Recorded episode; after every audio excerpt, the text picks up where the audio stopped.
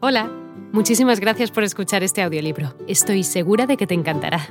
Me llamo Ana y a continuación podrás disfrutar de un previo del libro completo.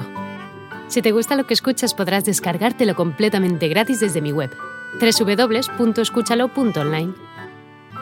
Un abrazo.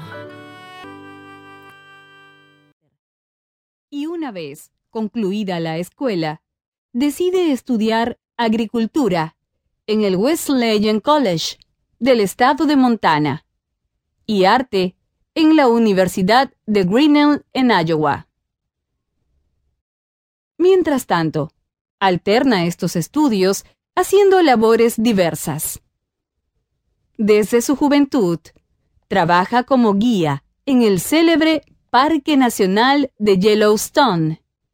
Además, dado su talento para el dibujo, llega a trabajar en el periódico de su ciudad, el Helena Independent, donde publicó tiras cómicas de temas políticos y sociales. Asimismo, trabajó en otros oficios, desde vendedor a domicilio hasta fotógrafo, hasta que, un día de 1925, se le presentó la oportunidad de probar suerte en el cine, debutando como extra en varios western, el género más famoso de la época. Su gran oportunidad. Con el tiempo, su figura empezó a resaltar. En 1926, se le presentaría su primera oportunidad de debutar en el cine mudo, con un papel secundario, pero de mucha importancia, en la película Flor del Desierto, un film del reconocido cineasta Henry King.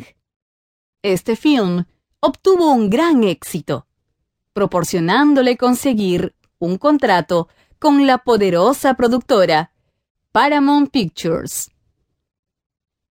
En esos primeros años, comparte escena con la estrella del cine mudo, Clara Bow, en la película Hello, de 1927.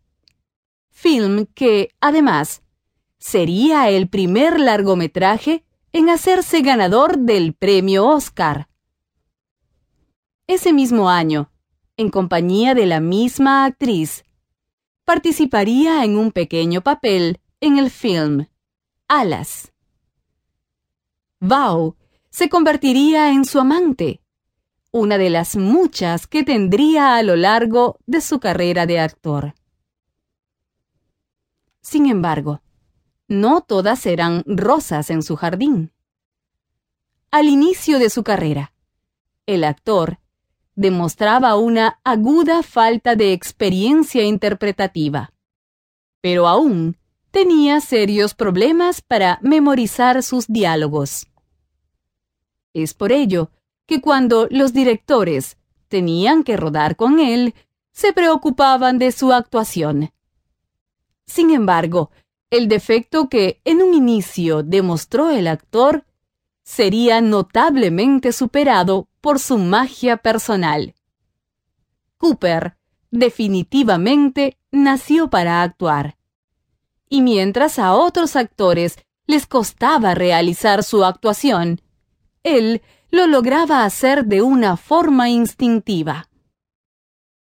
Durante esos años, al actor se le conoció también por sus sonados romances con las actrices del momento.